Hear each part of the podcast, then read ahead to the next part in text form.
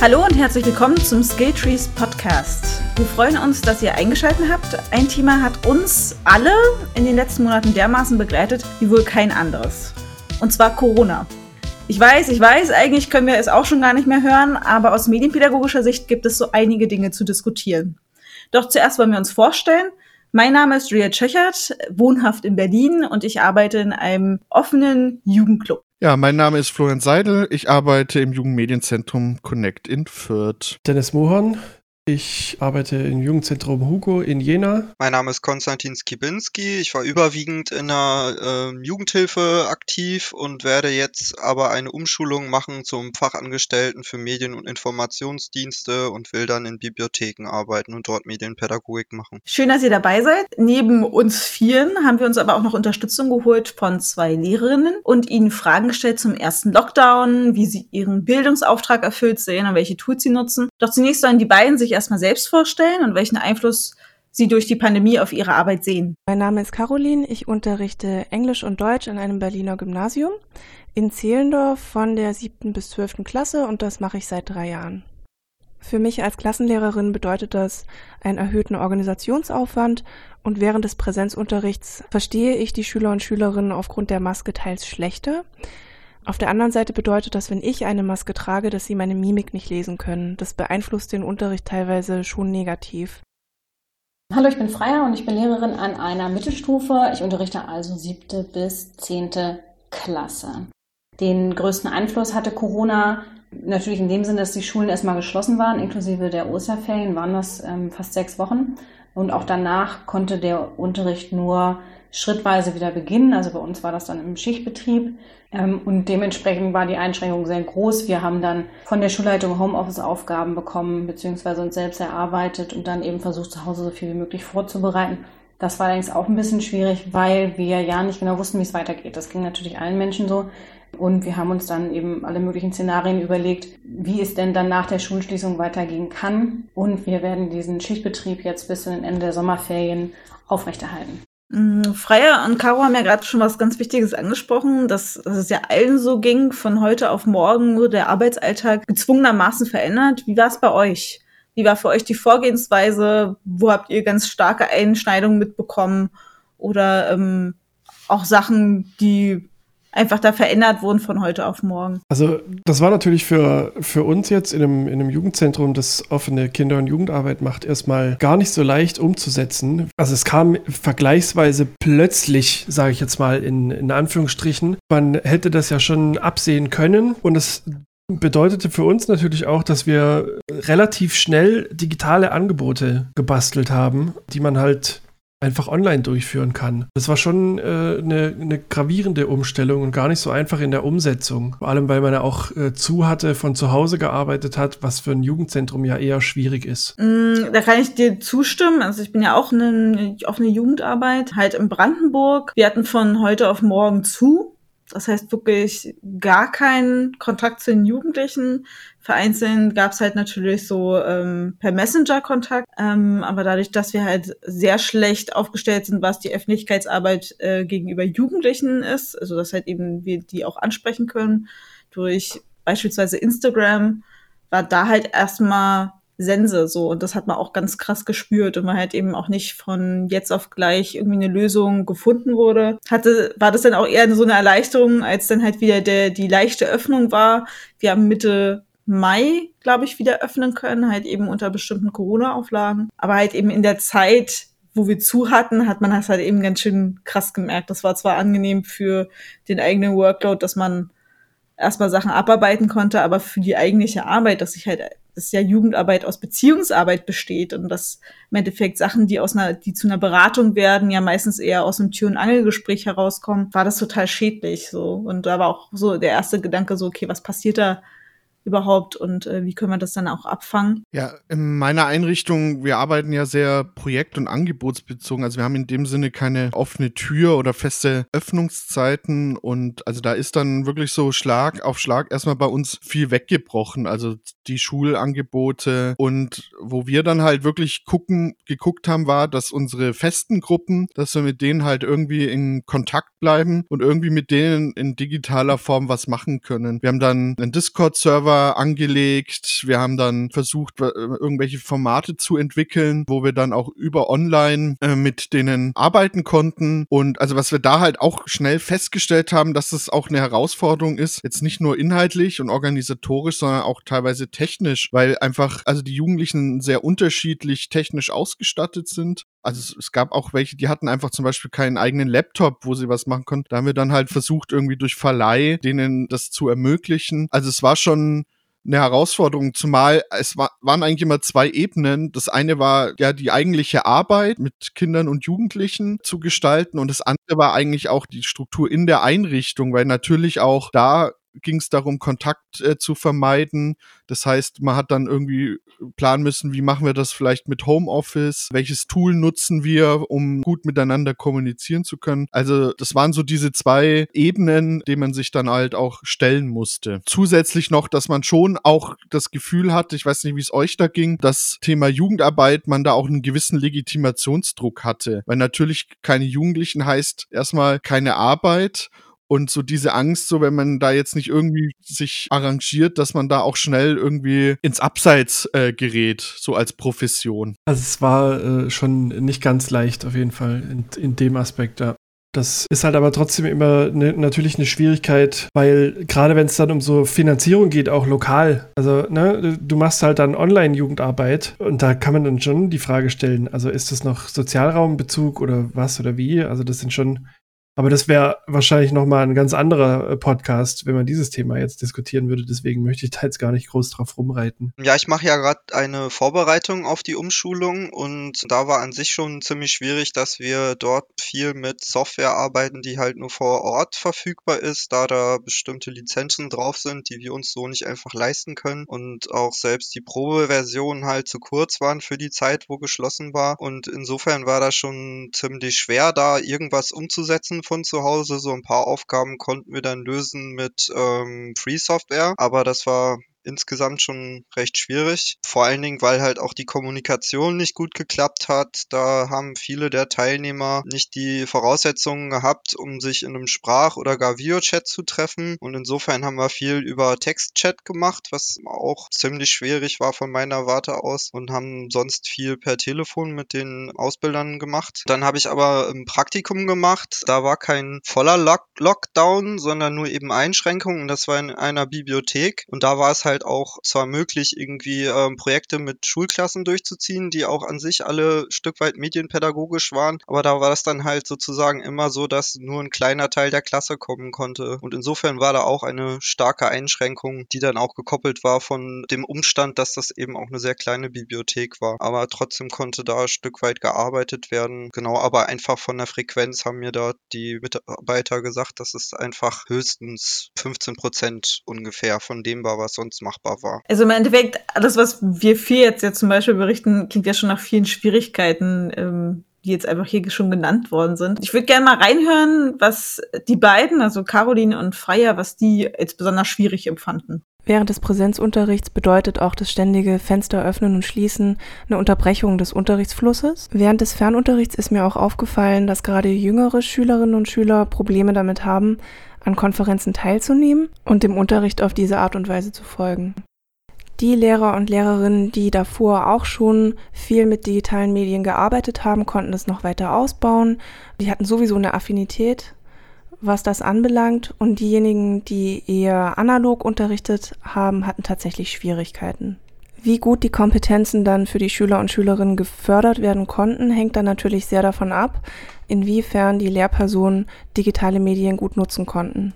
Ich hatte trotzdem das Gefühl, dass sich die Lehrer und Lehrerinnen in meinem Kollegium sehr bemüht haben, sich digitale Kompetenzen anzueignen, im Rahmen von Fortbildungen zum Beispiel.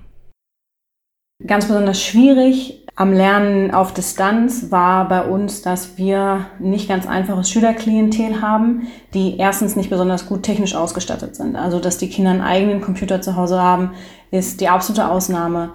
Und auch die wenigsten hatten wirklich einen angemessenen Arbeitsplatz. Ähm, Drucker sind scheinbar auch kein Standard bei vielen Familien zu Hause. Ähm, und dementsprechend haben wir dann das meiste eben ausgedruckt und zur Verfügung gestellt. Und ähm, die Kinder haben das dann in Kisten wieder abgegeben und so war dann der Austausch und das ist bei wenigen digital passiert. Also bei mir in der Klasse waren das vielleicht vier oder fünf Leute, die das geschafft haben, uns das so, wie wir das eingerichtet haben, auf der Schulhomepage auszutauschen. Anderer sehr schwieriger Punkt war, dass ganz viele Kinder sehr viel Unterstützung brauchen und das ist leider auf Distanz nur sehr, sehr schwierig möglich. Das ist schon eine Herausforderung, wenn wir uns jeden Tag sehen. Auf Distanz ist es eigentlich nicht machbar. Das geht bei Aufgabenstellungen los, das, ähm, bei, bei Selbstorganisation, bei Zuverlässigkeit dieser Kommunikation untereinander ähm, wenn das alles wegfällt, dann kann man gerade die schwächeren Schüler eigentlich gar nicht mehr ähm, angemessen unterstützen. Die äh, Verschiebung ins Digitale in vielen Bildungsbereichen hat bei uns nur so mittelmäßig geklappt. Also die Schulleitung hat bei uns sehr schnell Plattformen zur Verfügung gestellt, aber zum Beispiel haben wir die Schulcloud benutzt. Da haben sich bis heute nur acht von meinen Schülern angemeldet. Ähm, die konnten wir also nicht angemessen nutzen ähm, auch nach mehrmals Nachfragen hat es einfach nicht funktioniert, dass wir da einen Großteil der Schüler ähm, zu bewegen konnten, sich dort zu registrieren, um dann mit uns eben eine sichere Kommunikationsplattform zu haben.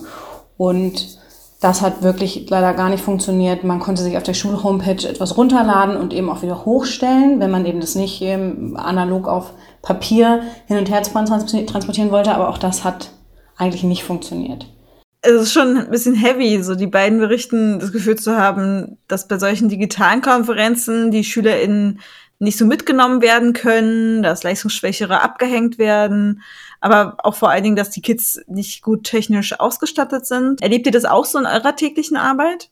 Also ich, ich glaube, es kommt auch ein bisschen äh, drauf an, in, wel, in welchem, also in was für einem Stadtteil man arbeitet, in was für einem Sozialraum man unterwegs ist. Bei uns war es jetzt häufiger mal das Problem, eben das, was auch jetzt gerade schon in den, in den Soundschnipseln beschrieben wurde, dass die technische Ausstattung nicht da ist. Also Smartphones, ja, da ist aber dann meistens ein eingeschränktes äh, Datenvolumen verfügbar, wie es halt so ist in Deutschland. Ähm, das zweite ist dann, und das fand ich, also das fand ich eine, eine krasse, das hätte ich nicht erwartet. Es gibt häufig auch zu Hause Hause bei den äh, Jugendlichen oft kein WLAN. Das heißt, die Smartphones sind zwar da, damit könnte man sich wohl irgendwo einloggen, aber es gibt kein WLAN und das Datenvolumen, das eingeschränkte, sorgt dann dafür, dass Angebote nicht wahrgenommen werden können. Und Notebooks oder Desktop-PCs oder so sind ganz, ganz selten. Und da spüre ich äh, auch und sehe ich auch Defizite im Umgang eben mit diesen Geräten, dass da einfach die Basics fehlen. Und das ist dann schon, wenn man dann plötzlich alles digital machen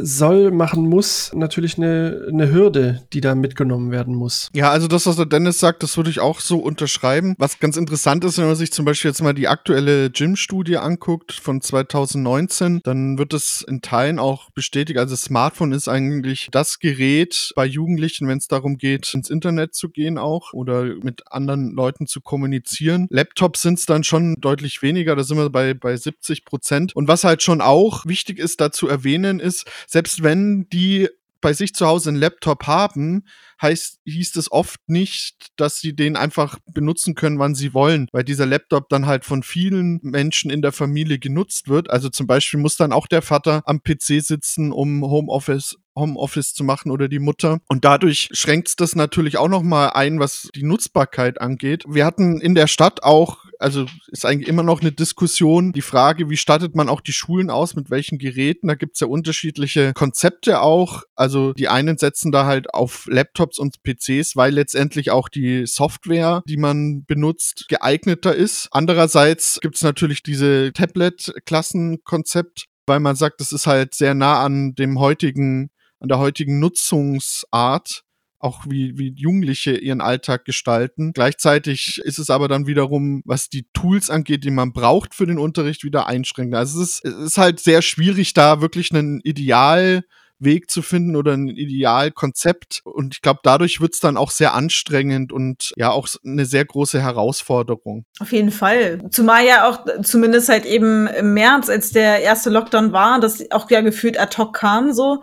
Ich meine, wir sprechen jetzt schon, ich glaube, mindestens seit einem Jahrzehnt von äh, digitale Bildung an Schulen. Wie kann man das umsetzen? Ich kann mich erinnern, als ich als Schulsozialarbeiterin gearbeitet habe, gab es auch eine Gruppe an sehr interessierten, sehr engagierten LehrerInnen, die halt sich haben fortbilden lassen Klassen, damit auch ihre Klassen halt eben eine Tablet-Klasse werden können. Und es wurden dann auch Tablets angeschafft, aber wo ich so denke, solange es halt eben kein Konzept gibt, was von allen getragen wird, kein Konzept gibt, was halt eben für alle zugänglich ist, also auch für die äh, Schülerinnenschaft halt eben zugänglich ist, im Sinne von, ähm, dass Tablets gestellt werden und so weiter.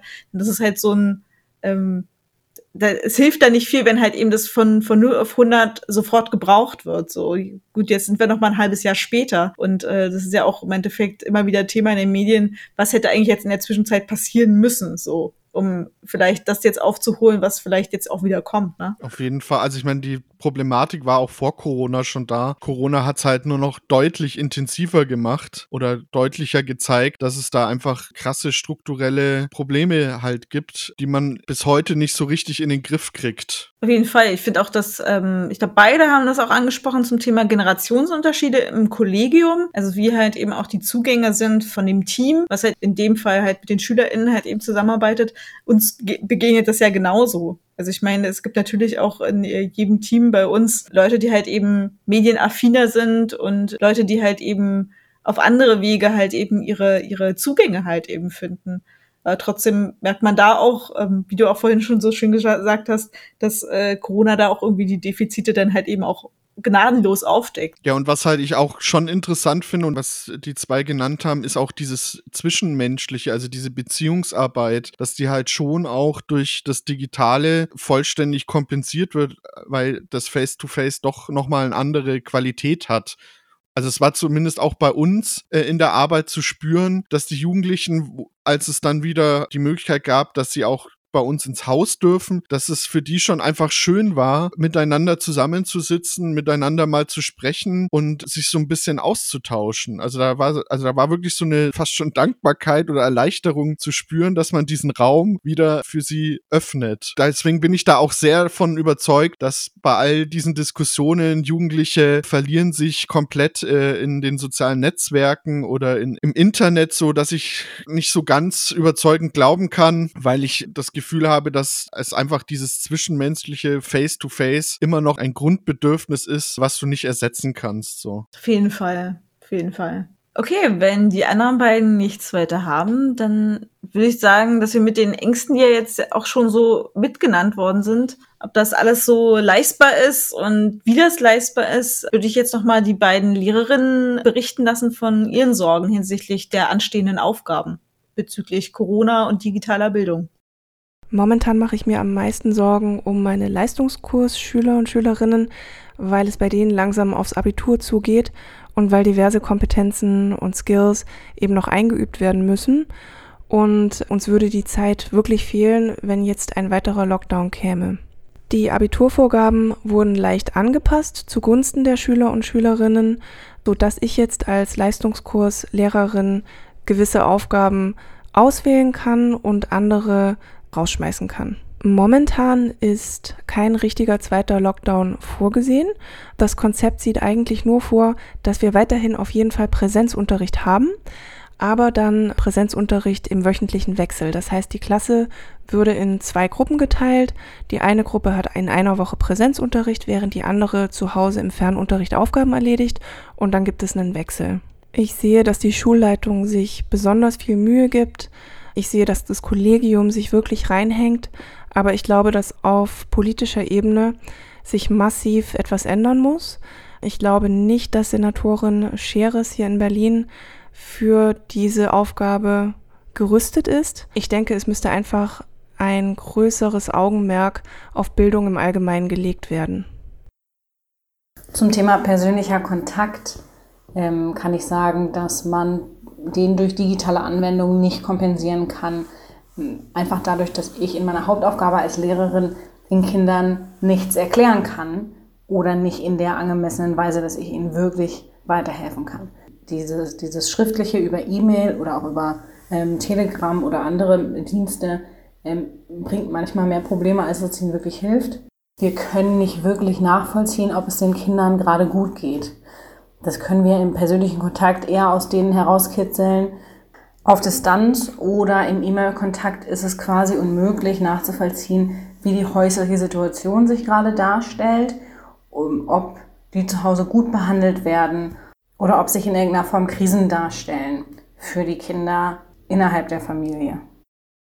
Ey, tatsächlich, mir geht es zum Beispiel so, dass also der, die größte Sorge, die ich halt eben habe, das hatte ich ja vorhin schon auch gesagt, ist, dass der Kontakt, den wir gerade nicht haben, also auch jetzt in dem, wir haben jetzt auch wieder geschlossen, jetzt mit dem Lockdown Light, haben wir nicht geöffnet, haben wieder keinen Kontakt, weil es in der Zwischenzeit nicht möglich war, irgendwie eine digitale Lösung für Jugendarbeit ähm, herzustellen, liegt an verschiedenen Stellen. Aber im Endeffekt, ich kann das nicht kompensieren. Also im Endeffekt, ich weiß ganz genau, dass das, was jetzt gerade liegen bleibt, das ist der, der direkte Kontakt mit den Jugendlichen. Die suchen den auch, den Kontakt. Also die kommen trotzdem kurz vorbei, um zu schauen, wie es uns geht. Oder man trifft sie trotzdem im Ortszentrum. Und die sind natürlich total interessiert, wie es uns geht und ob es irgendwas demnächst gibt. Und ich merke halt auch einfach, dass das nicht, ich kann das nicht kompensieren, sondern ich muss einfach gerade geduldig sein und halt eben an den richtigen Stellen Druck machen, damit irgendwas sich verändert.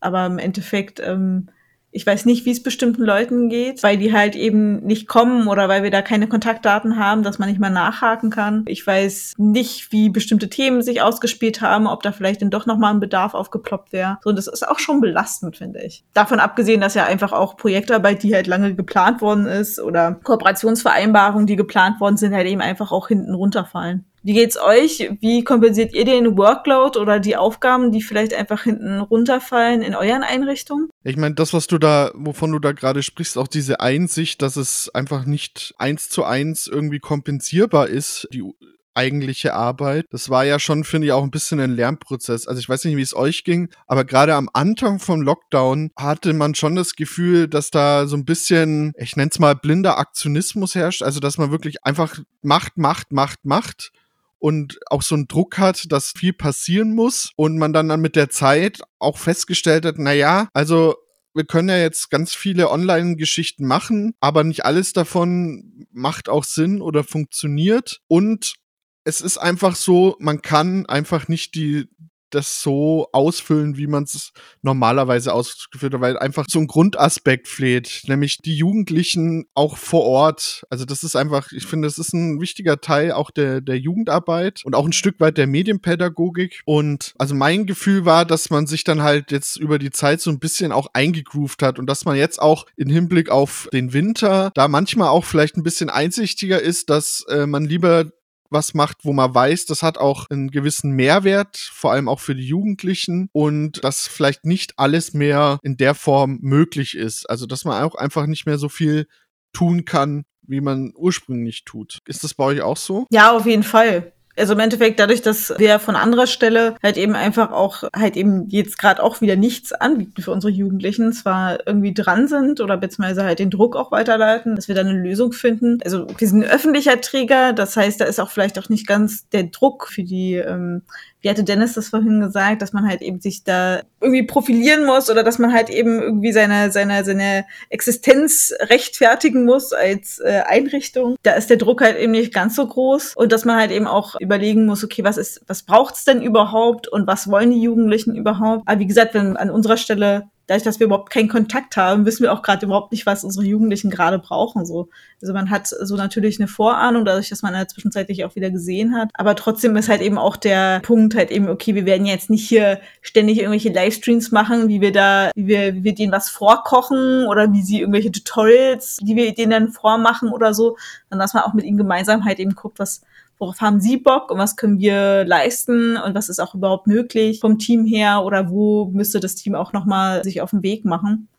Aber bei uns ist sowieso erstmal so der erste Schritt, wir wollen überhaupt erstmal wieder den Kontakt haben. Da müssen wir erstmal hin. Ich weiß nicht, wie es bei euch ist, Dennis. Ihr hattet ja auch im ersten Lockdown schon so ein kleines Programm am Laufen. Äh, genau, wir haben ähm, bei Shutdown 1 quasi angefangen, verschiedene Punkte zu erproben einfach. Also wir haben einen Twitch-Kanal erstellt und haben dort in regelmäßigen Abständen live gestreamt und haben da ein vergleichsweise buntes Programm aufgestellt. Von Gaming über ja, Kreativität, wir hatten auch Angebote im Sinne von, wir machen, also wir haben zum Beispiel Lego gebaut, Sachen, die man nachbauen kann. Äh, wir haben Masken äh, genäht, Tutorials gemacht und so weiter. Das ist alles auch bis zu einem gewissen Grad angenommen worden. Aber dadurch, dass wir halt ähm, einfach von heute auf morgen zugemacht haben, war halt das Problem, die Jugendlichen zu erreichen, die sonst zu uns kommen. Weil, also wir hatten zwar teilweise die Telefonnummern, dann ist es aber halt auch, also zumindest finde ich das dann schwierig, da jetzt zu sagen, okay, wir rufen da jetzt an, weil das ist auch irgendwie, ne, das muss nicht sein, das ist ja auch deren Privattelefon, ähm, das würden wir jetzt nur machen, wenn das auch für die in Ordnung ist. Also wir haben äh, dazu natürlich dann auch die ganzen Social-Media-Kanäle irgendwie äh, anders befüllt als sonst. Es gab eine Telefonsprechzeit und so, um halt für die, die gar keinen Zugang zu irgendwas haben, darüber mit uns Kontakt aufnehmen zu können. Das hat aber auch eine Weile gedauert, bis das, bis das angekommen ist bei unserer Zielgruppe, dass wir nicht jetzt zu haben und dann machen wir nichts, sondern dass da auch was geht. Und das haben wir auch äh, dadurch erreicht, dass wir halt sehr analog vorgegangen sind und halt auch einfach Flyer gesteckt haben in die, in die verschiedenen Stadtteile bei uns, also in die Wohngebiete. Und dadurch sind dann einige darauf aufmerksam geworden, dass auch außerhalb dieser Öffnungszeiten, die wir sonst haben, noch einiges abgeht. Ähm, jetzt im Moment haben wir ja äh, im Gegensatz zu euch, Juliette, gar nicht zu. Also wir haben offen, wir verfahren nach Ampelsystem und das funktioniert zumindest bis dato auch alles ganz gut. Und was wir jetzt halt gemacht haben, ist in der, in, wir haben jetzt halt in unseren Jugendversammlungen, das ist so ein Beteiligungsinstrument, das wir monatlich machen, neben den anderen Beteiligungsformen, die wir natürlich sonst auch haben. Aber das ist so, da können so Sachen besprochen werden wie Öffnungszeiten etc. Da haben wir einfach ähm, angefangen, Abfragen zu machen. Wie können wir euch erreichen? Dürfen wir euch anrufen? Dürfen wir euch Links schicken äh, zu Angeboten und so weiter? Da existiert mittlerweile eine Liste von vielen Jugendlichen, die zu uns kommen, die uns ihre Kommunikationswege mitteilen und wie sie gerne erreicht werden würden für den Fall der Fälle, dass wir wieder zumachen müssen. Das ist jetzt natürlich was, was wir jetzt äh, nicht ausprobieren können, weil ganz einfach nicht zu ist. Und wir hoffen auch, dass nicht zugemacht werden muss. Aber das war einfach so eine, so eine Maßnahme, dass man einfach besser weiß, wie sind die Kommunikationswege und was sind vielleicht auch Themen, die, die dann anstehen, dass man das einfach erfragt und sein äh, digitales Programm entsprechend daran ausrichtet. Aber finde ich auch total interessant, was du gerade berichtest ist ja auch ähnlich, was, was ich gerade so erfahre, ist, dass ja auch eigentlich der große Unterschied ist. Schule hat die Kontaktdaten der einzelnen SchülerInnen. Das heißt, im Notfall können die halt eben per Telefon oder sind sogar verpflichtet per Telefon zu sagen, hallo, hier ist äh, Lehrkraft XY, ich möchte gerne mit bla bla sprechen. Ja, wie geht's dir? Hast du die Hausaufgaben äh, bekommen? Konntest du die gut bearbeiten? und so weiter. Sind wir ja so als große Aufgabe und Druck haben, wie kriegen wir überhaupt den Kontakt zu den Jugendlichen?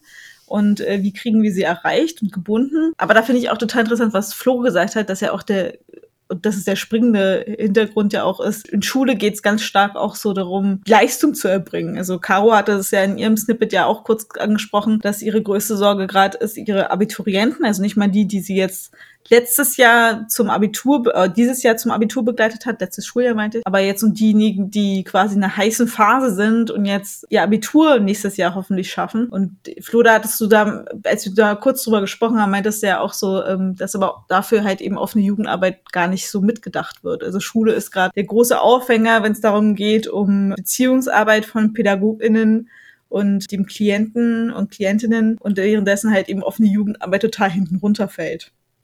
Wie seht ihr das? Habt ihr dazu irgendwelche Gedanken? Naja, also ich äh, würde das mal ein Beispiel thematisieren. Ich äh, arbeite ja in Bayern und da ist unsere, also die Vertretung der Jugendarbeit ist da der Bayerische Jugendring beim Ministerium und ich weiß, wir hatten in der Abteilung sehr lange die Diskussion und auch in den Nachbarstädten, unter was fallen wir denn jetzt? Also welche Einschränkungen treffen denn jetzt auf uns zu? Und da war es lange Zeit so, dass wir unter reine Freizeiteinrichtungen galten. Dadurch waren auch die ganzen Einschränkungen deutlich strenger, zum Teil als äh, also gegenüber zum Beispiel der Schule, die dann schon in Teilen aufmachen konnte. Mittlerweile hat man sich jetzt Gott sei Dank mal darauf geeinigt, dass Jugendarbeit zur außerschulischen Bildung zählt Welt, ähm, was eigentlich meiner Meinung nach selbstverständlich ist und wir jetzt als Bildungsinstitutionen die Möglichkeit haben, ähnlich wie Schule einen entsprechenden Betrieb auch vor Ort äh, herzustellen mit entsprechender Hygiene, Hygienekonzepten und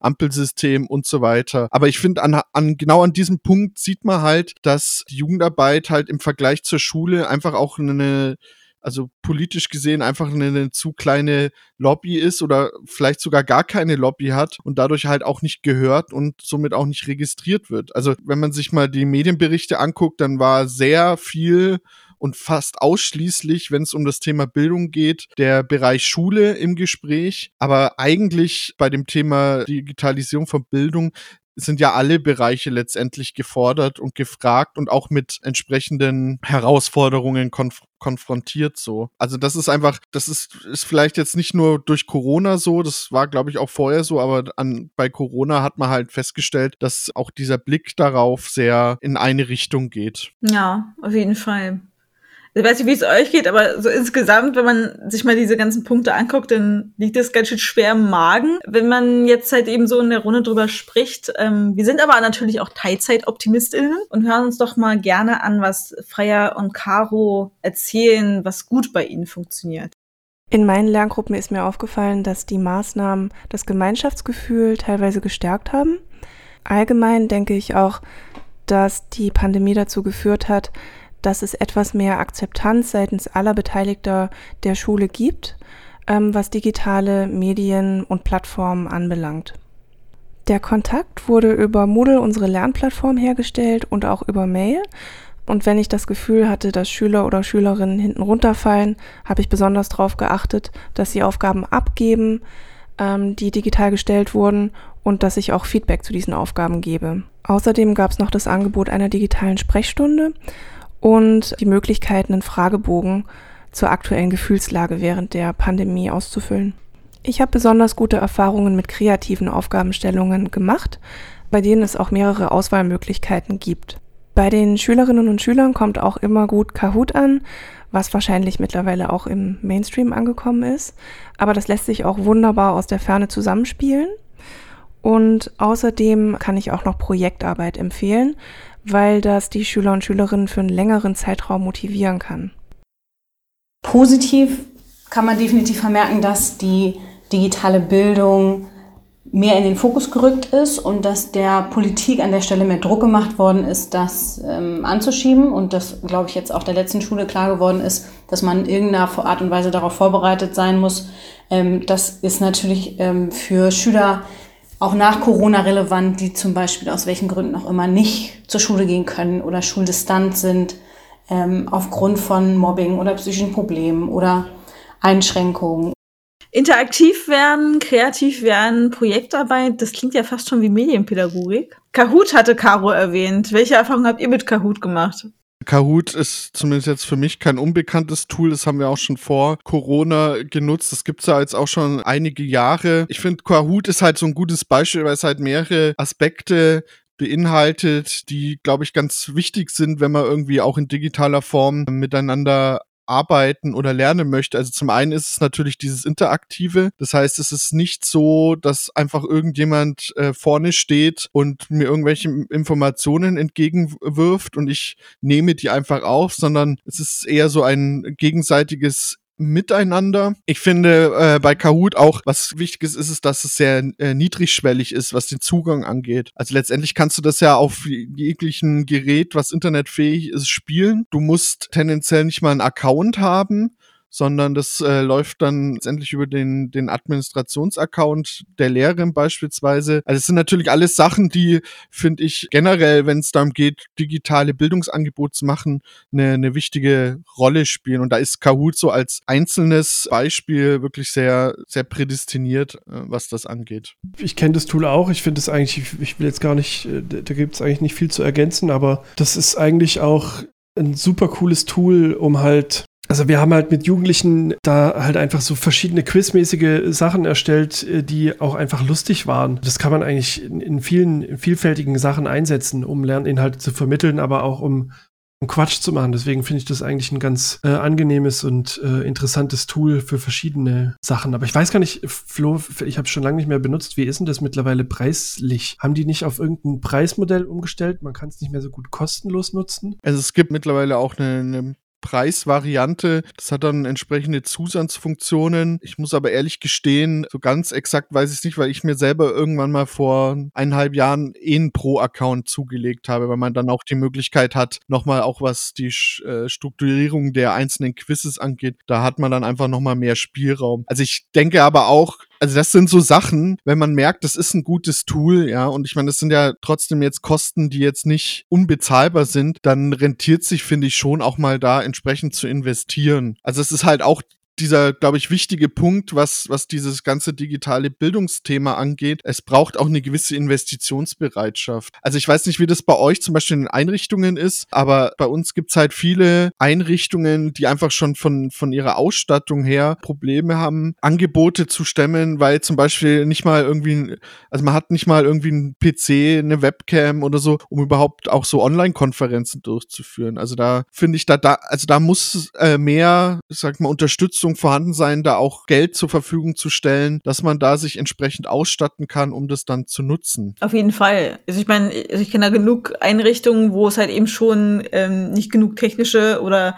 ausreichend und geupdatete Technik für, für die MitarbeiterInnen gibt. So, und wo ich so denke, ja, aber es ist halt eben auch, es ist nicht nur Arbeitsmittel für, für die Mitarbeitenden, sondern halt eben auch Arbeitsmittel in der Arbeit mit den Jugendlichen und mit den Kindern. Da gehört halt eben schon ein bisschen mehr. Das gehört genauso zum Budget wie weiß ich nicht, äh, die Brettspiele und Kartenspiele, die in jedem Jugendtreff zu finden sind. Oder, oder, oder. Ja, auch, also ich meine, es gibt ja dieses äh, auch medienpädagogische Konzept Bring Your Own Device, also dass man letztendlich darauf setzt, auf die Geräte, die die Jugendlichen selber haben. Und ich finde, Corona hat schon, finde ich, auch ein bisschen gezeigt, dass dieses Konzept als Grundlage von, von Bildungsstrukturen eigentlich keine ist, sondern es ist, wenn dann vielleicht nice to have, weil eben nicht alle Jugendlichen Jugendlichen die entsprechenden Geräte haben, die es vielleicht braucht, um da Bildung herzustellen. Und da finde ich, also das ist, finde ich, hat Corona wirklich gezeigt, da muss muss eine Struktur hergestellt werden von den Bildungsträgern und von den, auch von der Politik, dass alle Jugendlichen und alle Kinder da auch die Möglichkeit haben, da zu partizipieren und nicht dann aufgrund irgendwelcher Technik dann zu Bildungsverlierern werden. Ja, und auch eben, dass halt vernünftige Fortbildungen für die Pädagoginnen zur Verfügung gestellt werden, dass die auch vernünftig mit unterschiedlichen Arten von Technik und Software umgehen können. Also das muss auch meiner Meinung nach ziemlich in den Vordergrund gestellt werden, dass halt nicht nur die Hardware da ist, sondern halt auch eben die Kompetenzen mit der umzugehen und mit unterschiedlichen Arten von Tools umzugehen. Da ist jetzt die perfekten Übergang gemacht, äh, lieber Konse, zu den Ausbaumöglichkeiten. Wenn ihr nicht noch was was zu ergänzen habt jetzt zu den äh, positiven Aspekten, was gut funktioniert hat, würde ich vorschlagen, dass wir jetzt mal reinhören, was Freya und Caro als Gedenkenanstöße uns mitgeben. Man müsste insbesondere mit jüngeren Schülern und Schülerinnen Medienkompetenz üben und fördern. Ähm, und da geht es nicht nur darum, wie benutze ich Instagram oder TikTok, sondern vorrangig, wie benutze ich Lernplattformen, die ich für den Unterricht aus der Ferne dann brauche.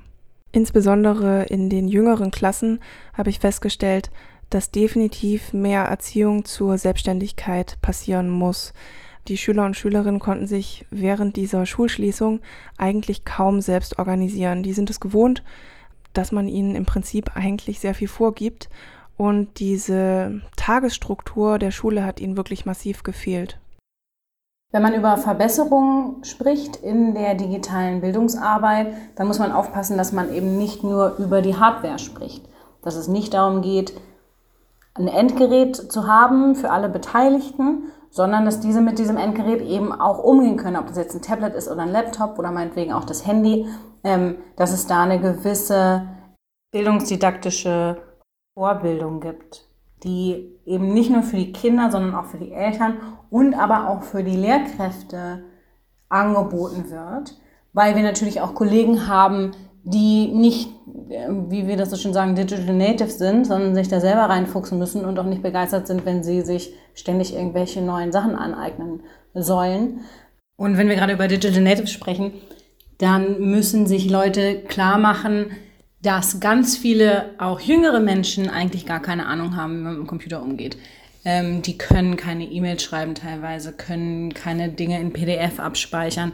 Also da fehlen ganz stark die Grundlagen. Nur weil jemand viel an der Konsole oder am Handy rumdaddelt, heißt es eben nicht, dass sie in der Lage sind, aktuell produktiv an einem digitalen Lernangebot teilzunehmen. Für die zukünftige Bildungsarbeit drängt sich mir die Erkenntnis auf, dass wir die Elternarbeit noch weiter intensivieren müssen. Und zwar auf ein Niveau, das für Schulen nicht unbedingt normal ist. Damit wir die Kommunikation stärken und näher an den Elternhäusern dran sind. Da war es, Konso, du hast es schon gesagt, Fortbildung für Lehrkräfte oder allgemein für Fachkräfte. Die beiden haben es jetzt nochmal ergänzt, auch äh, quasi Fortbildung oder ähm, Workshops für die SchülerInnen. Was sagt ihr dazu? Medienkompetenz. Ich würde vielleicht nochmal davor ganz kurz auf diese Fortbildungsthematik eingehen, weil ich finde, auch da muss man vielleicht mal deutlich machen, was eigentlich die Rolle der Lehrer und der Pädagogen in dem Kontext ist, weil ich habe das Gefühl, dass man da auch in mancherlei Hinsicht auch zu viel den Lehrern und den, den Pädagogen, ähm, man hat so das Gefühl, jeder Medienpädagoge oder jeder Pädagoge muss jetzt auch IT-Spezialist sein und das, glaube ich, das kann auch nicht ganz die Lösung sein. Also man muss da schon auch gucken, dass zwar einerseits man eine gewisse medientechnische Grundkenntnis hat, aber dass es jetzt nicht so ist, dass der äh, Lehrer oder auch der, der Medienpädagoge zusätzlich zu seiner pädagogischen Arbeit jetzt der Systemadmin seiner Schule oder seiner Einrichtung ist. Also auch da braucht es halt auch einfach, so wie es in jeder Schule einen Hausmeister gibt, letztendlich auch einen IT-Beauftragten, der dann sozusagen einfach die sich darum kümmert, dass die Sachen im Hintergrund auch, auch laufen und funktionieren, weil, also das ist dann vielleicht auch wirklich irgendwann eine Überbelastung, da kann ich dann auch verstehen, gerade vielleicht für die, die da neu in diese digitale äh, Welt sich begeben, dass da auch eine, eine Überforderung ist, dass da auch ein Stück weit eine Ablehnung dann auch entsteht. Und also das finde ich schon, das muss man schon auch mal klar, finde ich, differenzieren und benennen und was da letztendlich auch die, die zusätzliche Aufgabe ist. So. Ja, das war, denke ich, auch eine ganze Zeit lang halt ein großer Punkt, der halt viele Pädagoginnen davon abgehalten hat, da was zu machen, weil das so ein riesen Aufwand war, denke ich. Und was ich als ein kleines, aber schon wichtige Stellschraube sehe, ist, dass in der Kultusministerinnenkonferenz ja das einer der Punkte war, die dabei waren, dass es halt IT AdministratorInnen halt geben soll an jeder Schule und dass dafür Mittel freigemacht werden sollen. Und ich denke halt eben auch, das, was ja Freier ja zuletzt halt eben auch gesagt hat, dass halt eben sie es Gefühl hat, dass die Elterngespräche oder Gespräche mit Erziehungsberechtigten äh, intensiviert werden müssen. Die pädagogischen Aufgaben, die Lehrkräfte in den letzten Jahrzehnten halt eben immer mehr übernehmen mussten, erzieherischen Aufgaben, waren ja schon, schon auch vor Corona teilweise eine Mehrbelastung. Also an verschiedene, bei verschiedenen Lehrkräften hat man das gehört, in verschiedenen Berichten hast du das mitbekommen, dass Lehrkräfte halt eben sagen, sie kommen gar nicht mehr dazu, halt eben einfach nur zu unterrichten, sondern sind auch so viele Sachen, die drumherum passieren, wo ich jetzt habe, dass jetzt der nächste Baustein, der halt eben jetzt dran ist, weil einfach Corona das erfordert. Die Pandemie, so wie sie gerade ist, das System, so wie es jetzt gerade ist in Schule, erfordert, dass auf einmal jemand sich drum kümmert, dass dieses Wissen von A nach B transferiert wird, so. Und für mich ist es dann überhaupt keine Verwunderung, dass dann da bestimmte Leute sagen so, ey, das schaffe ich jetzt nicht auch noch. Also das jetzt noch oben drauf, mich reinzufuchsen, welche Tools gibt's gerade, welche funktionieren gut, auf welcher Plattform kann ich am besten welche Sachen machen, wie kann ich das gut transferieren, was ist denn auch irgendwie Lebenswelt nah bei den Jugendlichen. Das sind schon viele, viele verschiedene Punkte, die halt eben dann auf einmal zusammenkommen. Ne? Da wären wir ja vielleicht auch noch mal bei, also kommen wir ja wieder zurück bei dem, was bedeutet eigentlich Medienkompetenz. Ich glaube, was halt schon auch ein bisschen äh, das Problem ist, dass immer noch so ein Stück weit die Erwartung ist, dass man den gesamten Bildungsapparat so an ein paar Stellen einfach verändern muss und dann dann läuft es wieder. Aber eigentlich ist es schon so, dass das eine viel, also eine grundlegende Umstrukturierung und ein grundlegendes Umdenken auch von Lernen mit sich bringt, weil, also ich meine, da wären wir jetzt wieder bei dem Medienkompetenzbegriff. Nehmen wir jetzt zum Beispiel Barke. Barke sagt ja letztendlich, dass Medienkompetenz immer zum Ziel hat, dass Menschen Medien so verstehen und anwenden können, dass sie die Möglichkeit haben, an gesellschaftlichen Diskursen teilzunehmen und es halt für sich auch im positiven Sinne nutzen zu können. Und wenn man sich halt jetzt mal die digitale Bildung anguckt, dann hat man das Gefühl, dass immer versucht wird, zu dem normalen Bildungsformat immer noch so eins draufzufropfen, statt zu überlegen, wie kann man das Ganze einfach komplett mal neu strukturieren. Und da fällt vielleicht auch mal bei dem Alten was weg und wird dann vielleicht auch mal durch eine neue Geschichte ersetzt. Und es ist ja auch nicht so, das muss man ja auch sagen, dass es nicht auch Beispiele gibt, die zeigen, wie digitales Lernen funktionieren kann oder äh, digitales kooperatives Arbeiten miteinander. Also ich, da kann man auch nur mal den Games-Bereich oder die, die Games-Community als prädestiniertes Beispiel nehmen. Da gibt es zig Gruppen, die sich über Discord oder irgendwelche anderen Geschichten organisieren, wo äh, tolle Sachen entstehen, wo man sich gegenseitig auch unterstützt, wo man sich äh, Fähigkeiten, Informationen aneignet. Also man muss halt auch jetzt langsam mal weg von diesem Gedanken, der Lehrer steht vorne und vermittelt Informationen hin zu Lernen ist eine kooperative Form. Und da finde ich, da ist ja zum Beispiel die Jugendarbeit in ihrem Kern, bringt da ja schon viel mit. Also die Jugendarbeit lebt ja auch von diesem auf Augenhöhe begegnen und sozusagen sein Gegenüber nicht hierarchisch von oben nach unten zu betrachten, sondern miteinander etwas, miteinander zu, zu einem Ziel zu kommen. Obwohl man ja immer betrachten muss, dass Schule auch nochmal ein anderes Ziel hat als Jugendarbeit, ne? Das haben wir ja, das ist ja zum einen und zum anderen aber auch das ja Medienkompetenz, das hattest du vorhin kurz angesprochen, jetzt beispielsweise nach Barke, ja viel mehr als nur das, was jetzt zum Beispiel Caro und Freya angesprochen haben, die haben ja auch gesagt, so, dass sie sich wünschen würden, dass die Schülerinnen und Schüler halt zum einen wissen, was es für Programme gibt und halt eben auch wissen, wie sie die nutzen können. Das wäre bei Barke ja nur zwei von vier Säulen, auf denen Medienkompetenz beruht. Also du kannst ja medienkompetent nicht sein, indem du halt eben weißt, ja, welche Apps gibt's und welche Programme gibt's und wie kann ich den Computer ein, einschalten und ausschalten und wie kann ich das nutzen, sondern halt eben auch, was ja auch in Schule ja durchaus halt eben auch einfach gelehrt wird, dass, dass du kritisch mit Medien umgehst. Also was im Geschichtsunterricht ja nicht anders. Aber halt eben auch dann noch einen Schritt weiter, dass du halt auch die Medien mitgestaltest. Ja, aber das ist, glaube ich, genau der Punkt, dass man muss muss erstmal die grundlegende Intention mal verändern, weil das Beispiel, was ja jetzt genannt wurde, das impliziert es ja auch schon. Warum sollen die Jugendlichen bestimmte Tools für den Schulunterricht lernen, damit der Lehrer zum Beispiel die Möglichkeit hat, seine Lerninhalte ihnen zu vermitteln? Ja. Und letztendlich, wenn ich mir Fragen über die Intention äh, mache und mir sozusagen auch mal Gedanken mache, was ist eigentlich mein Ziel, dann kann ich, glaube ich, viel besser abstecken, was brauche ich letztendlich auch für Tools und Fähigkeiten, um dieses Ziel zu erreichen. Also wichtig ist auch dieses grundlegende Verständnis von Bildung in seinem Kern auch zu verändern und nicht einfach noch einen weiteren Aspekt drauf zu fropfen. Also vielleicht auch einfach eine, einen kooperativen Aspekt herausheben und nicht, äh, also sich auch die Lebenswelten angucken. Ja, also ich meine, auch in der offenen Arbeit haben wir das ja immer wieder. Also wir versuchen mit den Jugendlichen irgendwas zu machen natürlich, aber also zumindest in meinem äh, Bereich ist es immer so, dass es unglaublich schwierig, Jugendlichen zu vermitteln, warum sie für eine bestimmte Sache ein bestimmtes Tool brauchen und sie sollen sich das zusätzlich installieren. Also die Diskussion ist jetzt, ist jetzt ein anderer Bereich, ne? aber man hat diese Debatte ja immer wieder mit, darf ich in der Jugendarbeit einen Messenger-Dienst nutzen und wenn ja, welchen? Und es ist einfach, natürlich ist es irgendwie datenschutzmäßig vielleicht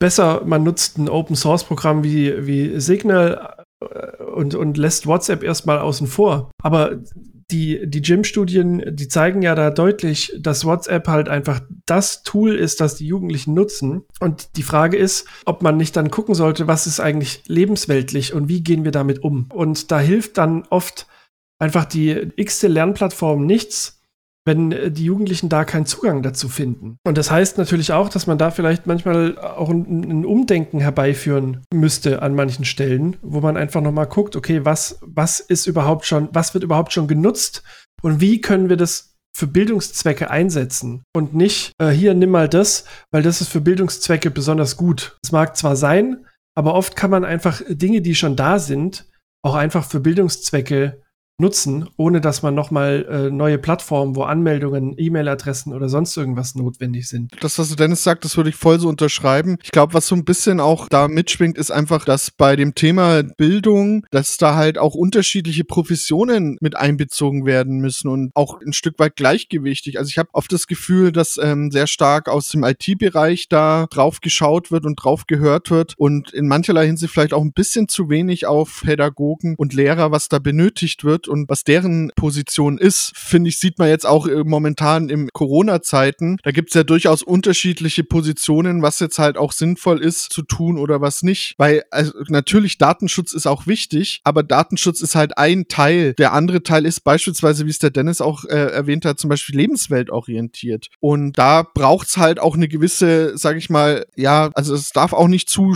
eng gestrickt sein. Man braucht da auch Handlungsspielraum, ja, Ermessensspielraum, dass man dann doch auch in gewissen Teilen eine gute pädagogische Arbeit machen können. Das war auch ein schönes letztes Statement. Ich würde sagen, das war eine geballte Ladung. Versucht mal in einem Satz zusammenzufassen, was ihr vom, von unserer heutigen Diskussion mitnehmen. In einem Satz, Juliette, willst du, soll ich, soll ich Herz, Herzrasen kriegen oder, oder? Du schaffst das, Dennis, du schaffst das. ähm, okay, zwei, zwei. Okay, ich, äh, ich versuch's mal. Also, was ich mitnehme, ist, ähm, ist auf jeden Fall, was wir brauchen, ist mehr Kooperation zwischen äh, den, den verschiedenen Bildungsinstitutionen.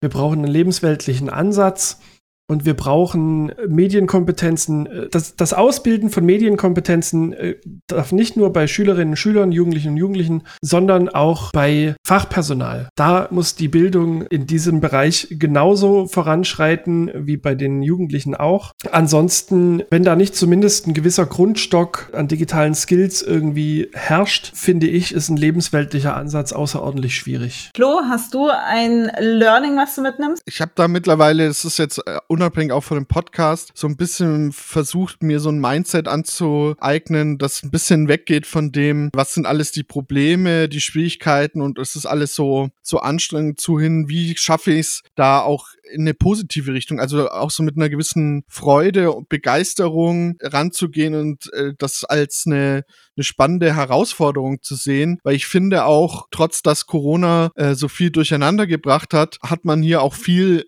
gelernt und mitgenommen. Und ich glaube, mit fortschreitender Zeit versteht man viele Sachen viel besser, man hat ein viel besseres Gefühl dafür, wie manche Sachen funktionieren, wie man vielleicht manche Sachen angeht oder auch nicht. Und von daher finde ich, sollte man den Kopf nicht in den Sand stecken, sondern eher mit so einem gesunden Selbstbewusstsein an die Sache rangehen und sagen, wir kriegen das äh, hin und auch unsere, also unsere Meinung als Medienpädagogen in diesem Kontext hat auch ein bestimmtes Gewicht so. Also man, man darf da nicht immer das Feld den anderen auch überlassen, was das Thema angeht. Genau, also ja, diesen kooperativen Ansatz finde ich auch sehr wichtig. Also, dass ähm, die unterschiedlichen Professionen sich jetzt eigentlich zusammensetzen sollten und aus den Erkenntnissen etwas stricken können sollten, was eine bessere digitale Bildung in allen Bereichen ermöglichen kann. Das sehe ich auch so.